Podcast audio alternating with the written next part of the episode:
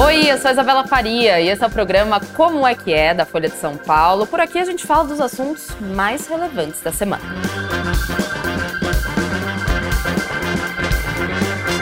Big Brother Brasil. Hoje a gente fala do reality show, a gente vai falar um pouquinho das novidades, das polêmicas dessa edição, que enfim, sempre que tem BBB, né, as redes sociais ficam em polvorosa. A gente vai falar um pouco também do, da origem do reality show, né, um pouquinho de como ele mudou ao longo dos anos, né, são mais de 20 anos aí com o programa no ar. E a gente vai falar também se essa fórmula de reality show, que justamente existe há mais de duas décadas, se ela já cansou, se ela precisa de um novo formato, ela precisa ser reformulada, uma fórmula reformulada. Mas eu não estou sozinha, estou com Chico Barney, que é colunista do UOL e que aceitou o nosso convite para vir aqui até o Como é que é mesmo de longe. Chico, brigadão, viu, por estar aqui. Pô, muito obrigado, eu que agradeço o convite, satisfação inenarrável. Muito obrigado. Muito bom, Chico. Sou fã, entendeu, do seu trabalho. Já começo, já eu começo estou, falando. Porque você fala nas redes sociais, obviamente, de entretenimento, quando começa o Big Brother Brasil, seu conteúdo é um dos mais completos, porque você solta vídeos assim diariamente, às vezes mais de um vídeo por dia, explicando todos os aspectos do reality show, falando um pouco da história das pessoas, o que aconteceu naquele dia, naquela madrugada, naquela semana. E por isso que eu quero começar a te perguntar o que aconteceu meia hora atrás, envolvendo uma participante que, inclusive, desde o começo do BBB já está, né, nos trending topics, digamos assim. O que aconteceu? Pois é, é uma TikToker muito popular na, na internet, a, a, Vanessa Lopes. Ela era um dos nomes mais esperados, tinha muita, sei lá, muita curiosidade em torno da participação dela. E ela, nos últimos dias, ela começou a dar uma uma, uma mudança de comportamento. Assim, ela deu, é, deu claros sinais de que não estava muito positiva a experiência dela no, no, no Big Brother. Ela estava falando coisas desconexas. Tem, enfim, quando acontece alguma coisa como isso assim no, no BBB, é, é muito a reação da internet é muito forte assim, né? A gente tá desde terça-feira com um festival de diagnóstico, teoria, ilação, tem, tem de todos os tipos e, e todas, a maioria, 99%, muito irresponsáveis sempre. E, mas de qualquer forma, assim, acho que teve um reflexo que deu para entender que não era só uma, uma, sei lá, uma preocupação excessiva das redes sociais, porque isso se refletia também no elenco. O elenco estava bastante incomodado, bastante preocupado. É, ontem, vários participantes pediam para a produção é, dá mais psicóloga para ela. Alguém falou assim: vai, vai mais na psicóloga, vai de novo, vai não sei o quê.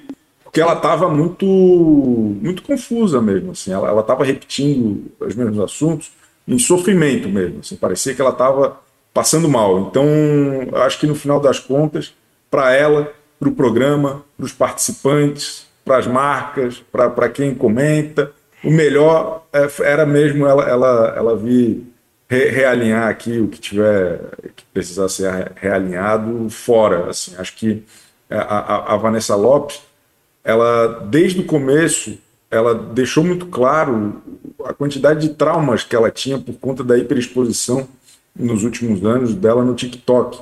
Ela, ela tem 40 milhões de seguidores, é um negócio escandaloso. Assim, e ela, toda vez que ela fura a bolha dela, ela de alguma maneira é muito criticada, é muito atacada, sei lá o quê.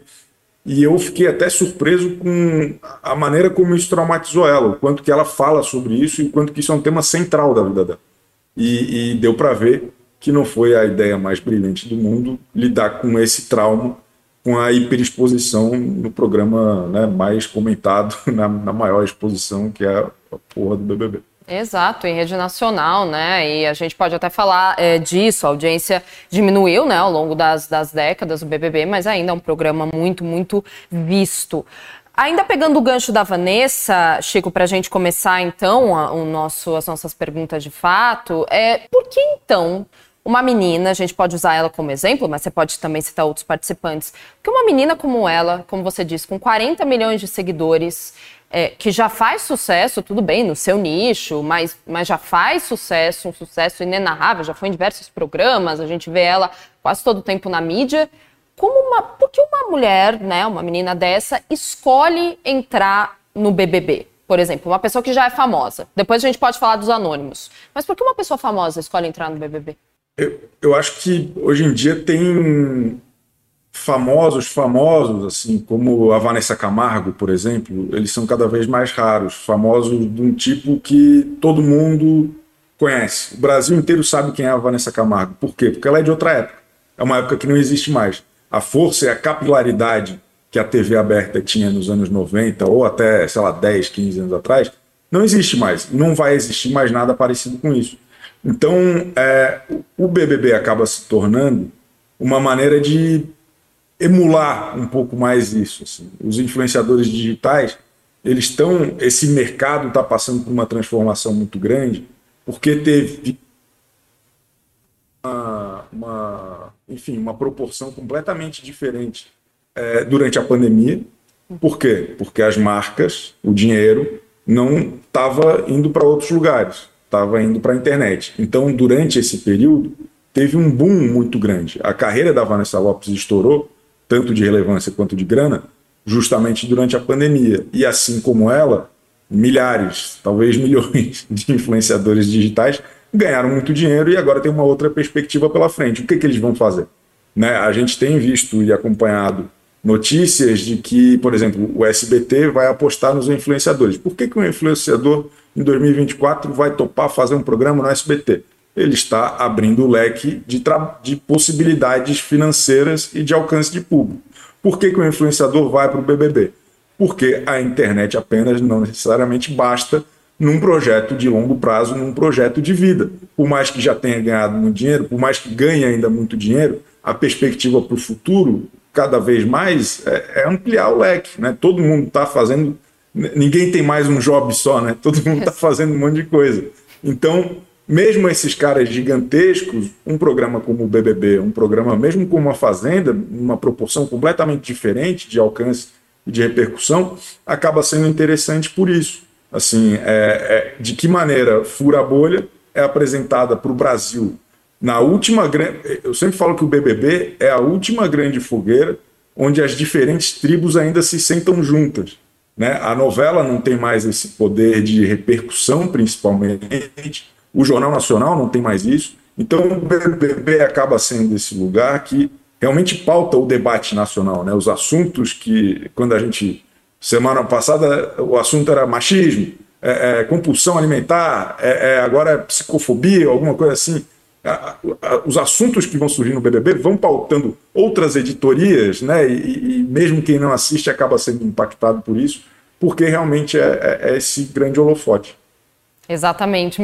Essa última frase é ótima, mesmo quem não assiste acaba sendo impactado. Por exemplo, eu não sou uma, uma espectadora né, do BBB, mas estamos aqui, inclusive, com você que vê por causa do seu trabalho. Ou não, você gosta também do BBB? Chego aproveitando, é uma curiosidade. Você gosta? Eu não, eu não consumo, não, nunca consumi. Mas você consome por algum motivo? Eu gosto de outros reality shows. Eu, pelo menos. Mas você acha o BBB interessante, você como consumidor? Você acha que é uma fórmula dinâmica, digamos assim, que atrai a atenção? Eu, eu, eu, sou completamente apaixonado. Eu só fui cair nesse mundo porque eu, porque eu amo. Eu escrevia por mim.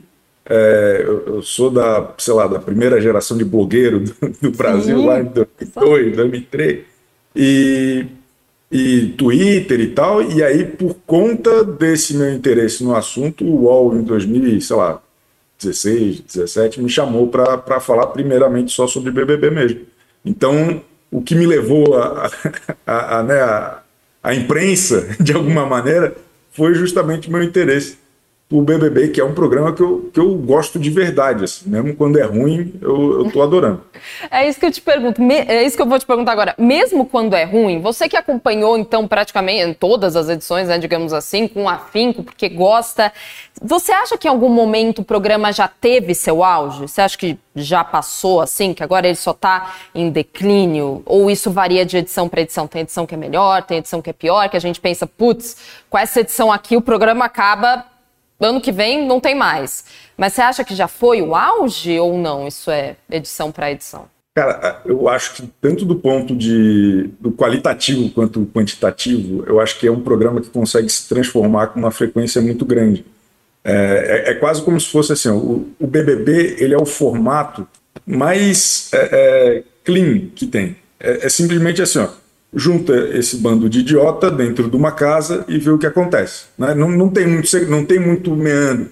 Em tempos em tempos eles mudam quais são os critérios de quais são os idiotas, que tipo de idiota, o que, que acontece dentro da casa, para onde que vai e tal. Mas é, é, como conceito, ele é muito amplo e ele é cheio de possibilidades. Ele é quase um, ele é quase um gênero, na verdade. Né? Ele, é, ele é um reality show de confinamento. Então, eu, eu vejo que ele vai ter sempre seus altos e baixos, ele vai ter fases boas e fases ruins, mas ele é como uma teledramaturgia. Né? Ele é uma. Dá para fazer várias histórias ali, e daí vai ter uma novela que vai ser boa, vai ter uma novela que vai ser ruim, vai ter uma série que é boa, vai ter uma série que é ruim. E eu acho que o BBB funciona um pouco nesse sentido, assim, é como se fosse um, uma série que tivesse um reboot todo ano. E aí o que acontece é o que acontece mas ele tem é, fases, é, e isso eu acho muito importante. Assim. Eu, eu acho que já teve fases melhores, é, já teve, mas ao mesmo tempo, mesmo dentro de fases não tão boas, tem temporadas boas. A gente está vindo de duas temporadas horrorosas, é. assim, duas temporadas lentas, com uma repercussão mais baixa, mas também é, as duas imediatamente depois da pandemia, com um mundo muito diferente, né? todo mundo com com uma sede diferente de, de, de consumo, de outras coisas e tal. Mas essa temporada é cedo para falar? É, é muito cedo. Mas está sendo sensacional. Assim, esses primeiros 10, 11 dias de programa estão sendo muito divertidos, é, numa perspectiva que não era da mais positiva, porque 2022 e 2023 tinha sido muito ruim. Mas se você perguntar para qualquer entusiasta de reality show, eles vão falar que o BBB 20 e o 21 estão entre os melhores de todos os tempos. Então, é, é, é, é e, e, sabe, é, foi, foi um, um, engajamento e uma atenção e um marco cultural mesmo muito forte para quem acompanha esse tipo de, de situação aí mais, mais popular. Exato, lembrando que a edição de 2020 foi a edição da Manu Gavassi, né, da Thelminha, Exato. que ganhou o Big Brother. Felipe Prior, o, o, meu, o meu, o nosso diretor de TV aqui, o André, está apitando na minha orelha aqui, falando vários comentários, inclusive falou do Prior, porque ele tá, ele tá me soprando aqui também, Chico, que tem muita gente aqui no Instagram perguntando de, digamos assim, do Rodriguinho. Só já falo diretamente. Mas antes eu vou ler uns comentários aqui. O pessoal. Enfim, muita gente criticando também, tá, Chico? O, programa em si, o BBB. Pode cancelar o BBB, botar a TV Globinho para novos adultos. o Fulvio aqui no YouTube já cansou. Ao invés disso, a Globo podia investir no conteúdo educativo. Aí o Thiago poderia ter outro tipo de reality mais pro lado da família. Paulo aqui, pessoas que não leem livros precisam de uma justificativa para ler livros. Por isso que o Big Brother Brasil tem que continuar. então, então, o povo está falando aqui. O Alexandre, ele quer te fazer uma pergunta, Chico. Ele fala assim: será que a Globo vai fazer algo para minimizar a repercussão da participação da Vanessa Lopes, assim como fez com a Carol Conká? Você também pode incluir o Rodriguinho nesse balaio também, porque ele foi uma das pessoas que trouxe bastante polêmica nesses dias. Né? É, acho que tem essa preocupação grande, assim, de. Ah, foi cancelado, não foi cancelado, foi traumático tal. Mas, cara, não tem ninguém mal. Assim, é, a, a Carol Conká teve, obviamente, um período muito difícil, porque 2021 foi um ano muito esquisito, né? Foi. A gente estava muito à flor da pele por um contexto é, que não era só o que estava passando na TV, não era só o que estava na internet, era o que a gente estava vivendo, que era uma situação muito extraordinária. Eu acho que tudo foi muito exacerbado naquele, naquela temporada, inclusive a, as reações a, ao que aconteceu no programa. Assim, acho que tá, os participantes também estavam, obviamente, né, sob o efeito daquele momento que a gente estava vivendo. Então acho que tem que levar isso em consideração. Eu, quando aconteceu aquela situação com a, com a Carol Conká, com o Projota, na, naquela edição que eles foram muito cancelados durante a, a, o programa, é, muita gente falava assim, porra, nunca mais nenhum famoso vai aceitar participar disso. Eu tenho certeza. Não, ninguém vai participar. Uhum. Mas eu sempre falava, cara, vocês não conhecem ego de artista, porra. Em todos os estúdios do Brasil vai ter um artista falando, eu jamais faria isso. Olha que babaquice que esses caras estão fazendo, eles são ridículos. E provavelmente alguns desses artistas que estavam no estúdio falando isso entraram, foram cancelados, vão ser cancelados. Talvez o Rodriguinho tenha falado isso eu jamais faria o que aconteceu e tal. Mas eu, eu acho que, cara, pode ter um primeiro impacto, mas o tempo o tempo passa, sabe? E acho que tem, tem alguns núcleos e tem algumas situações que é, é, eu não sei, eu, eu, eu acho que esse, esse período mais mais crítico de algumas coisas já, já ficou um pouco no passado e acho que as pessoas também bem assessoradas conseguem dar a volta por cima, conseguem se reapresentar, conseguem até aprender quando cometeram algum erro né, de entendimento ou de visão ou de valor. Acho que as pessoas também podem ficar abertas ali a aprender e acho que o público também tem que estar disposto a, a, a ouvir, né, a, a ver a evolução das pessoas, porque acho que não tem estagnação.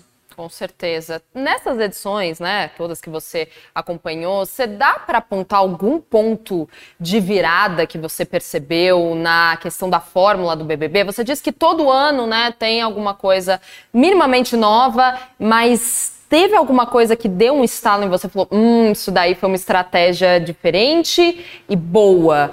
Sei lá, a divisão do camarote pipoca ou até antes disso, de repente? É eu, eu acho que num passado um pouco menos recente, a mudança de apresentador costuma ser um negócio. Eh, mudou três vezes só, né? Era o Bial durante 16 anos, que é muita coisa, o Thiago Leifert ficou cinco e o Tadeu já está a três.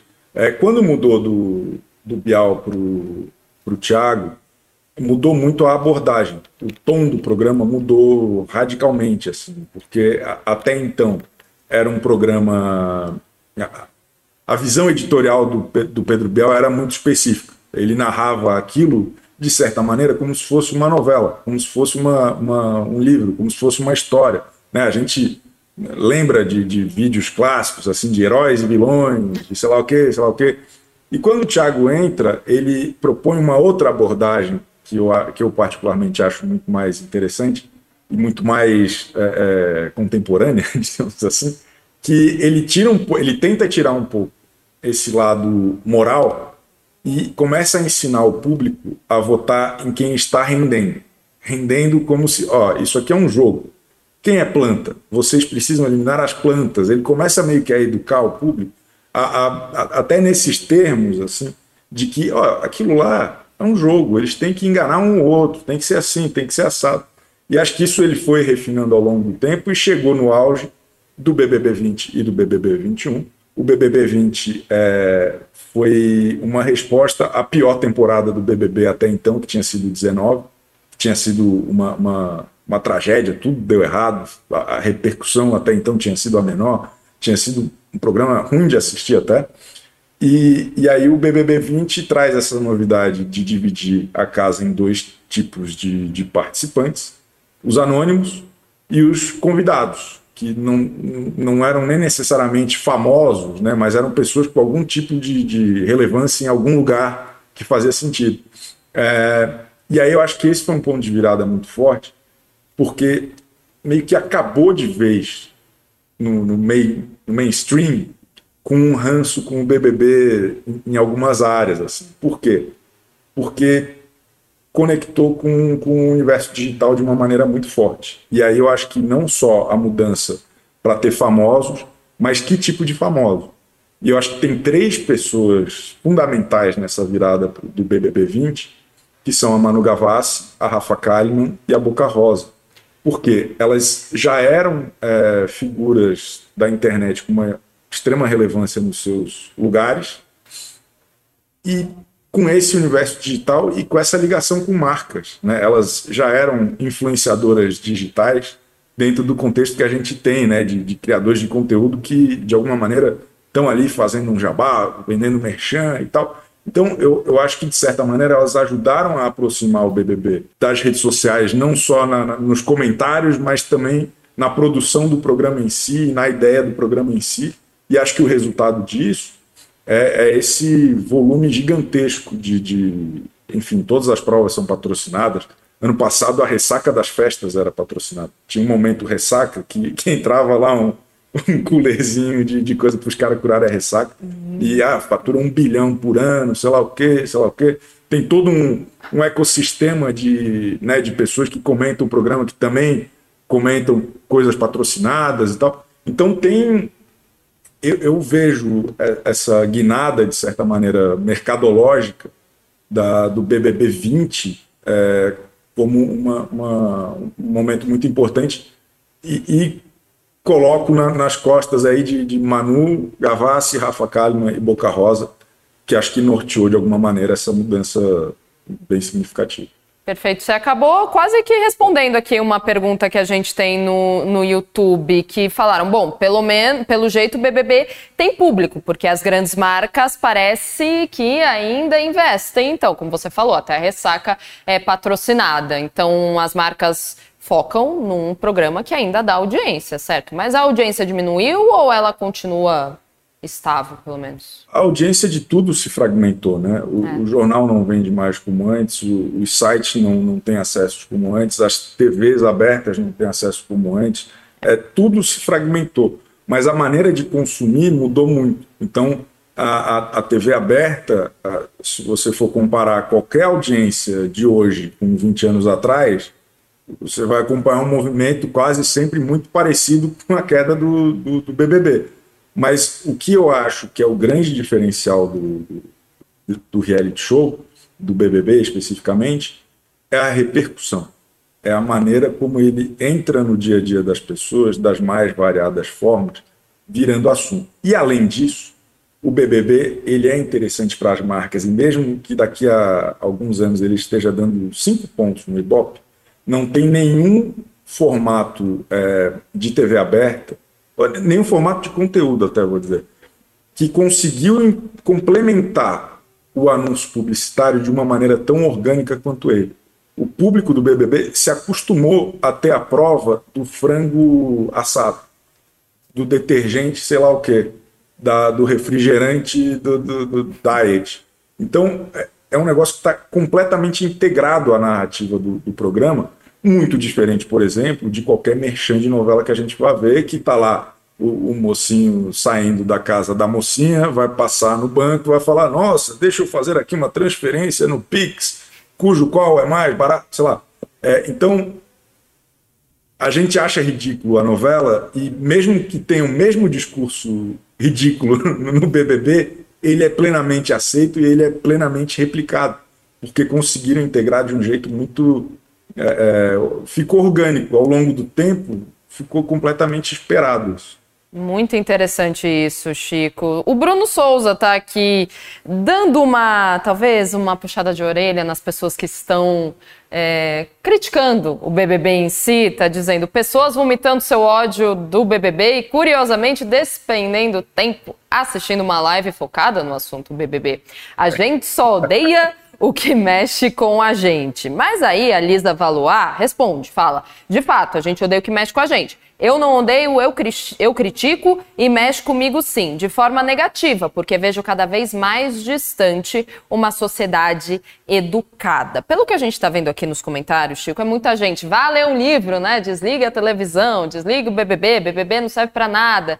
Como é que você responde essas críticas? Você falou, né, no começo da nossa conversa aqui, o BBB ele pode dar pelo menos um início de discussão para assuntos muito importantes. Você falou, transtornos alimentares, a gente está falando de psicofobia, né, envolvendo a Vanessa Lopes que acabou de sair. Como você pode responder essas pessoas que dizem, não, BBB é um serviço, desserviço para a sociedade, enfim, como você pode dizer isso para eles? Eu acho que elas têm razão. É, o, o BBB é um dos tipos de entretenimento mais rasteiros que já foram inventados na história da humanidade. São, são 20 pessoas se humilhando por dinheiro em praça pública. É um negócio realmente muito rasteiro. Só que as coisas têm seu devido lugar na vida das pessoas. Né? Eu, eu não acho que consumir um entretenimento que deixe o cérebro lisinho necessariamente vai, ser, vai impedir alguém de ter educação com isso ou com aquilo. Né? Eu acho que essa responsabilidade que se coloca no entretenimento é, é, é que é o erro do, da avaliação das pessoas. E aí, ao mesmo tempo, existem todas essas discussões que surgem e que muitas vezes são provocadas ou pelas pessoas que são escolhidas ou pelas dinâmicas que são propostas, que eu acho que surgem, começaram a surgir primeiro como um, um efeito colateral e que hoje em dia fazem parte da agenda cultural do começo do ano, que a gente sabe quais vão ser os assuntos que sempre vão voltar, que são os assuntos da sociedade e que são replicados de alguma maneira lá, quase que inevitavelmente, na maior parte das vezes, infelizmente, é, que, que quem tiver a, a, a paciência, a generosidade e o olhar atento para pegar aquilo para si, para entender, para buscar mais, para estudar e tal, vai fazer um ótimo proveito. Existe, e, e aí eu estou falando de um público médio que está meio afastado, que não gosta, que, que gosta de vir na internet e falar ah, isso é lixo, sei lá o que, globalixo e tal. Só que existe um universo gigantesco dentro da internet de pessoas que discutem a sério é, é, e profundamente tudo que é proposto no programa. E, e, não, não é o meu caso, porque eu, eu sempre, enfim, eu acho que o BBB ele tem um milhão de filtros possíveis de olhar. Pelo fato dele ser um formato tão simples, né? Eu acho que a gente consegue colocar muitos filtros ali, em cima. Dá para fazer uma análise sociológica, dá, dá para fazer uma análise da, da estrutura, da, das relações entre isso e aquilo. Porra, perfeito, dá muito. O meu, o filtro que eu gosto de fazer é o da bobagem. Eu, eu gosto da várzea, eu gosto da bagunça. Eu estou interessado nisso enquanto é, é, produtor, né? Mas como consumidor, eu, eu acho um barato essa, essa miríade de possibilidades que o programa oferece e acho que cada vez mais tem muita gente fazendo coisas interessantes sobre isso. Agora, é, é, o melhor programa do mundo, vou aprender com isso. Ah, não, não, não tenha preconceito com o BBB. Não, tenha, fique à vontade. Acho que é muito justo não gostar do BBB, acho que faz todo sentido. Quando ele surgiu, ele surgiu no auge de João Kleber, Ratinho, Gugu, é, naquela guerra do Gugu contra o Domingão e tal. E, e, aí existia uma campanha que era quem financia a baixaria é contra a cidadania. O BBB ele surge nesse contexto da TV aberta. Ele, ele era isso. E aí ele foi recuperando, ele foi, na verdade, transformando, ele virou um produto cool nos últimos anos. Isso foi muito, isso foi assim, o, o Bial apresentava isso para dar um verniz, o BBB para dar um verniz. Olha só, nós estamos arruinando com a vida dessas pessoas, mas pelo menos é o Pedro Bial. Porra, o cara é repórter, é intelectual. Olha só que legal, Bial. Olha os discursos que ele faz, pelo amor de Deus. Aí saiu tal e tal. Mas na época dele tinha a ressalva Pedro Bial, sabe? Tu, tu via as entrevistas do Boninho, porra, o cara era cruel. Era, eu falo que era o Boninho do Velho Testamento. Assim, ele falava que ia arrancar braço de não sei quem. Era, era... Hoje em dia é o Boninho Paz e Amor, digital influencer do Instagram, tal e tal e tal. Então, nos últimos anos, ele, deu uma guinada em, em relação a, a questões sociais, a pautas importantes da sociedade e também a esse verniz cool, assim, que hoje é legal gostar de BBB. Tem muita gente que não gosta, concordo. Mas se for ver uma galera mais jovem, se for ver uma galera mais ligada à internet, se for ver, todo mundo acha legal pra caramba e tá discutindo o dia inteiro. Então, você falou do Boninho influência no Instagram. Eu queria te perguntar sobre redes sociais e Big Brother e a relação dessas duas coisas. Você acha que Big Brother e redes sociais se retroalimentam nesse sentido? Twitter, por exemplo, ajuda no sucesso do BBB, como a gente estava conversando antes do programa começar, né? Os memes envolvendo, inclusive, participantes que, me, que fazem referência a filmes, a séries, é, isso diverte. Mesmo, por exemplo, eu, que é uma pessoa que não consome o BBB. Você acha que as redes sociais deram uma força também, que sem as redes sociais o programa, então, diminuiria sua relevância? É, é porque antes das redes sociais só existia a TV e aí o programa era gigantesco, ele era a única é. coisa que existia. Né? Só que ele é um programa que parece feito para as redes sociais, né? porque é basicamente. É, o que, que, são, o que, que é o Twitter? O Twitter é a caixa de comentários da vida real. Né? Tu vai lá e está reclamando do trânsito, está reclamando do que viu na TV, está reclamando sei lá o quê. Pô, o BBB é basicamente tu julgar, criticar e odiar as pessoas, ou amar. Mas é basicamente isso. Então, tem, tem esse, esse match perfeito que as pessoas se organizam ao redor disso. É, tem, tem pessoas que são praticamente é, é, especializadas nisso, na qual me incluo. Se eu tenho um Twitter é, é com alguma relevância para algumas pessoas, é, é por conta da minha cobertura disso. Só que, ao mesmo tempo, o BBB ajuda as redes sociais e as redes sociais também ajudam o BBB, que acho que dá uma uma rejuvenescida e também dá uma, um calor diferente, sabe? Acho que tem a produção tem conseguido deixar o programa cada vez mais quente por conta dessa temperatura das redes sociais. Perfeito, tanto que a gente tinha uma influência, né, que acabou de sair, inclusive a Vanessa Lopes, como você falou, com mais de 40 e, milhões. Diga. E tem, tem, tem um lance de.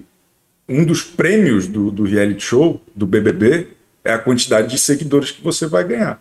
É, a, a Vanessa Camargo está preocupada com, com 3 milhões na conta? Não está preocupada com 3 milhões na conta. O que, que ela quer? Ela quer o segue de volta, pô. Ela, ela quer tá ali, entendeu? É, é, é, essa construção de influência também, porque é um programa muito popular na internet, que as pessoas querem ser populares na internet também.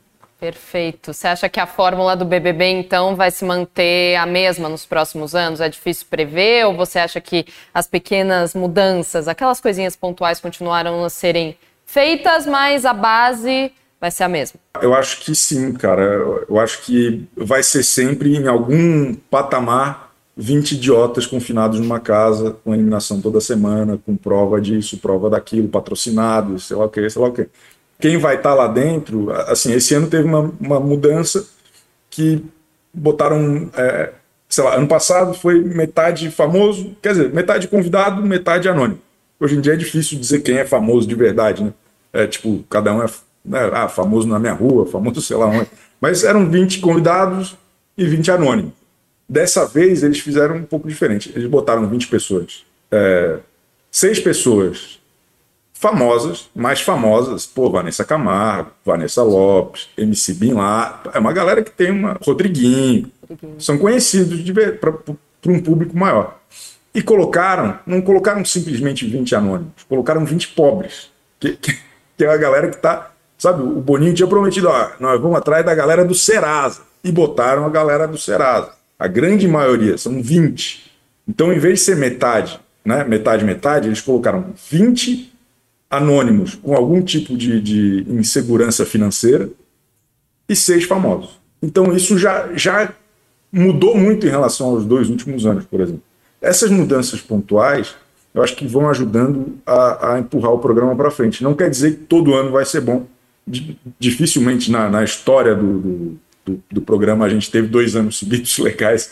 Acho que o BBB 20 e o 21 foi um ponto muito fora da curva.